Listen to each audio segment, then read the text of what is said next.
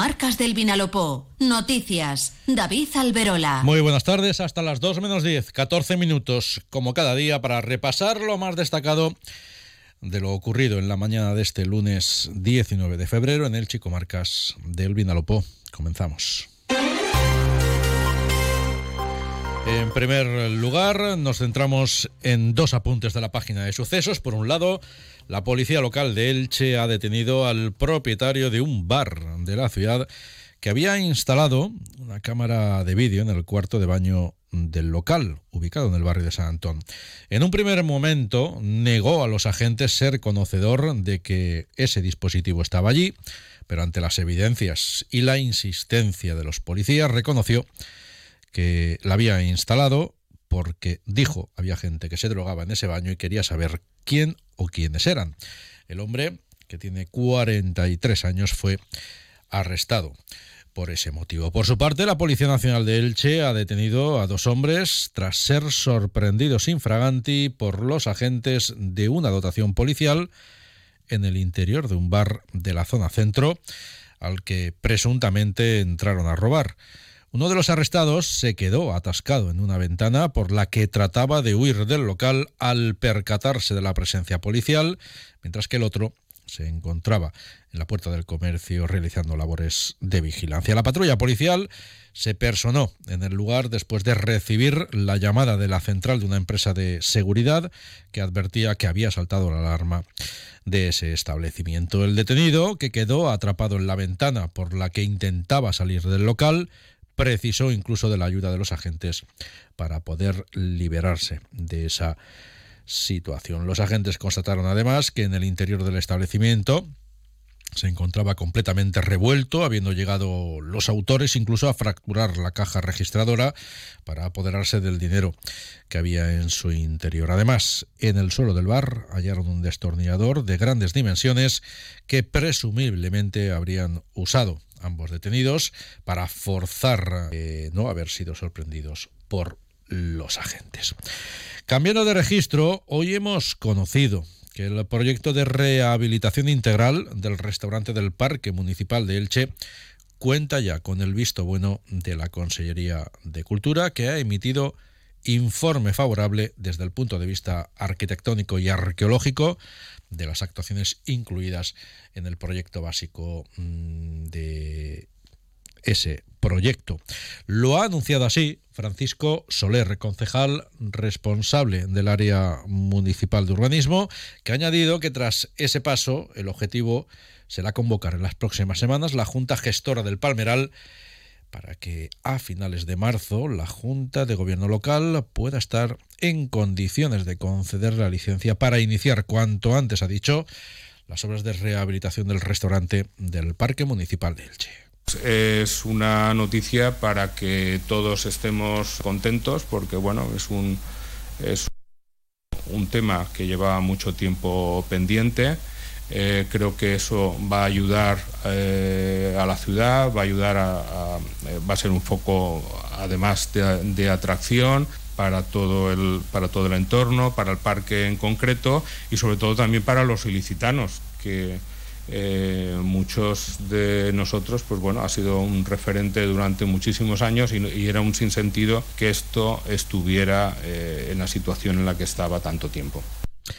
En Madrid se ha hablado hoy del trasvase Tajo Seguro y también del trasvase del Júcar Vinalopó. Ha sido una reunión entre la ministra para la Transición eh, Ecológica y el presidente de la Generalitat. Ambos han calificado el encuentro, una vez que ha finalizado el mismo, de fructífero y positivo y han avanzado que ahora que hay que renovar las reglas de explotación del trasvase Tajo Segura, se va a crear un grupo de trabajo en el que van a estar todas las comunidades autónomas implicadas en el mismo para tratar de consensuar esas nuevas reglas de explotación del principal trasvase del que se nutre la zona del levante español. Escuchan ahora a Carlos Mazón, presidente de la Generalitat. Pronto habrá, como veríamos eh, solicitando, y yo me alegro que haya sido así, un grupo de trabajo con todas las autonomías implicadas. Yo me alegraré mucho de que esté Castilla-La Mancha. Yo me alegraré mucho que esté Murcia, que esté Andalucía, que esté Extremadura y que estén todas las comunidades implicadas en un grupo de trabajo previo a la que sea la propuesta de nuevas reglas de explotación del Tajo Segura. Por tanto, va a haber diálogo, va a haber eh, rigor, va a haber búsqueda de acuerdo y vamos a intentar soplar todos a favor para que se pueda producir. Porque creo que será una muy buena eh, noticia. De hecho, yo creo que sería casi histórica. No, no solo que se produjera un acuerdo, sino hasta incluso que se cumpliera.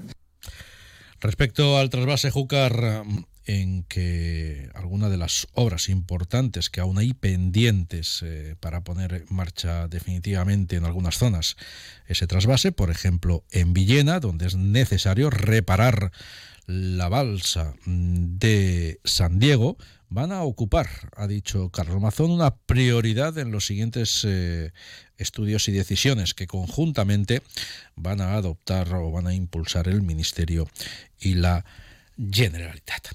Eso ha sido en Madrid, allí se ha hablado de trasvases. En Milán, en Italia, el alcalde del Che Pablo Ruz y el concejal de promoción económica Samuel Ruiz están visitando hoy, como ya hicieron ayer por la tarde, a las empresas ilicitanas de calzado que están participando en la feria MICAM, que es el certamen del sector zapatero más importante del mundo. En la capital italiana están presentes 36 empresas de calzado de Elche y 6 de Elda, Petrer y Monóvar. Escuchan ahora a Pablo Ruz, alcalde de Elche. Este gobierno al empresario le pone alfombra roja, porque el empresario es el que genera trabajo, el que genera oportunidades y el que genera esperanza. Y además de todo esto, el empresario es el que contribuye a poner el nombre de Elche en el lugar que merece, en lo más alto del diseño, de la moda y del calzado. Estamos encantados y esperamos que esta feria coseche grandes frutos para las empresas ilicitanas que lo merecen por derecho propio.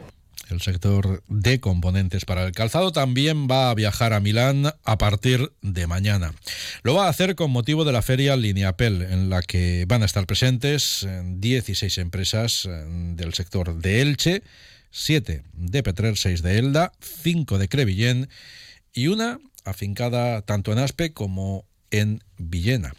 En Lineapel Milán, que actualmente es el escaparate ferial más importante a nivel mundial y referente en el mercado de los componentes, pieles y accesorios para el calzado, se exhiben las novedades de la temporada primavera-verano 2025. El certamen comienza mañana, se va a prolongar hasta el jueves. Con ello, en sus dos primeros días va a coincidir con la feria Lineapel del sector calzado. Onda Cero Elche, Comarcas del Vinalopó. 102.0 FM.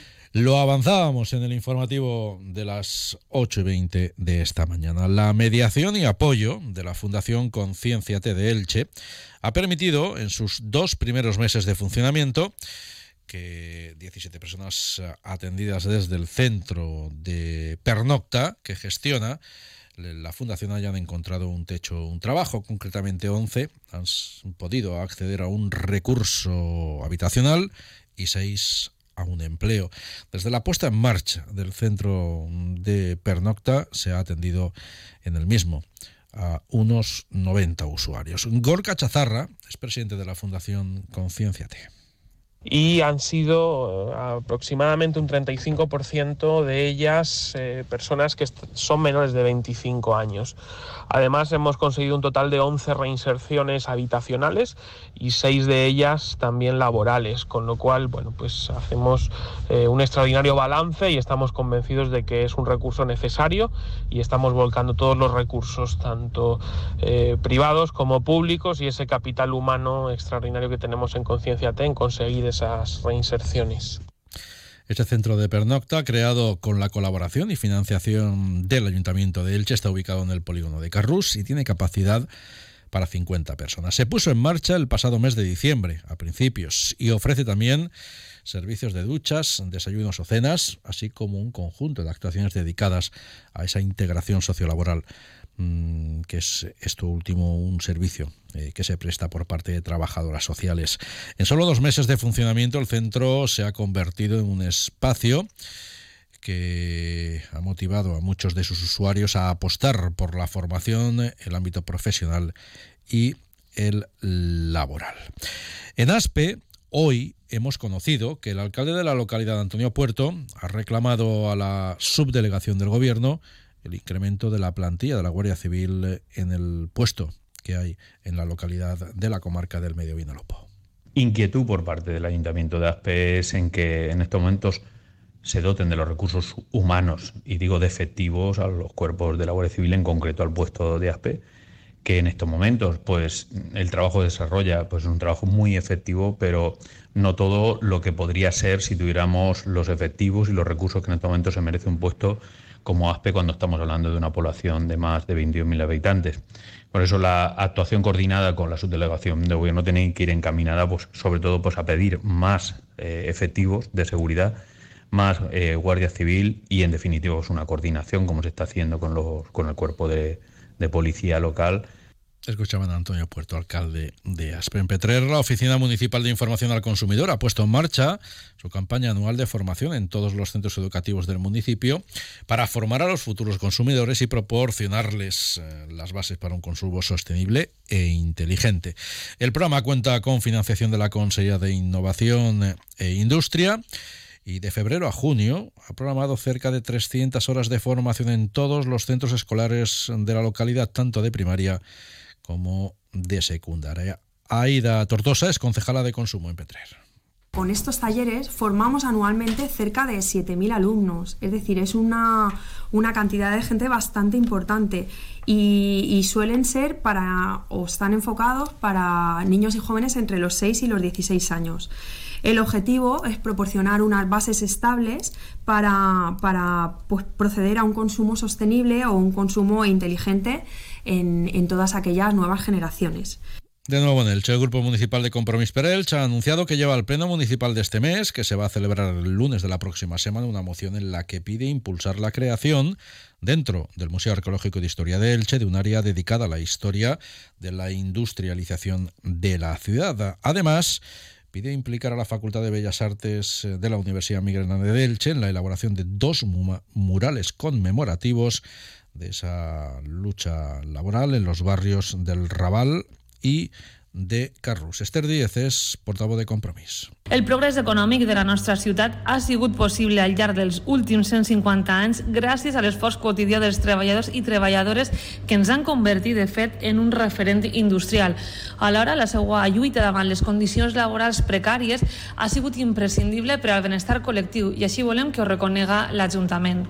Por su parte, el Grupo Municipal del PSOE de Elche ha registrado una moción para su debate también en el Pleno del lunes, en la que apoyan las reivindicaciones de la Federación de Industria del Calzado Español, deficen su reclamación para que la Comisión Europea contemple medidas eh, que flexibilicen los requerimientos contemplados inicialmente en eh, los reglamentos de morosidad que se quieren impulsar. Rector Díez es portavoz del Grupo Socialista.